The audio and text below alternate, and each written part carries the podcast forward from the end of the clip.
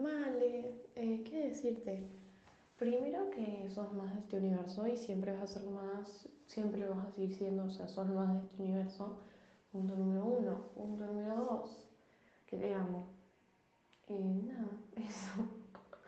es que, que, no soy buena para esto, pero que mm, con todo el otro día llorando me hiciste llorar y que mm, este año me di cuenta de lo importante que sos, porque siempre habías estado para mí, entonces nunca me había puesto a pensar realmente lo importante y lo valiosa que eras como amiga, hasta este año que, bueno, COVID, entonces no te puedo ver ni nada, y nada, eso, eh, básicamente que sos como mi hermana y que te adoro.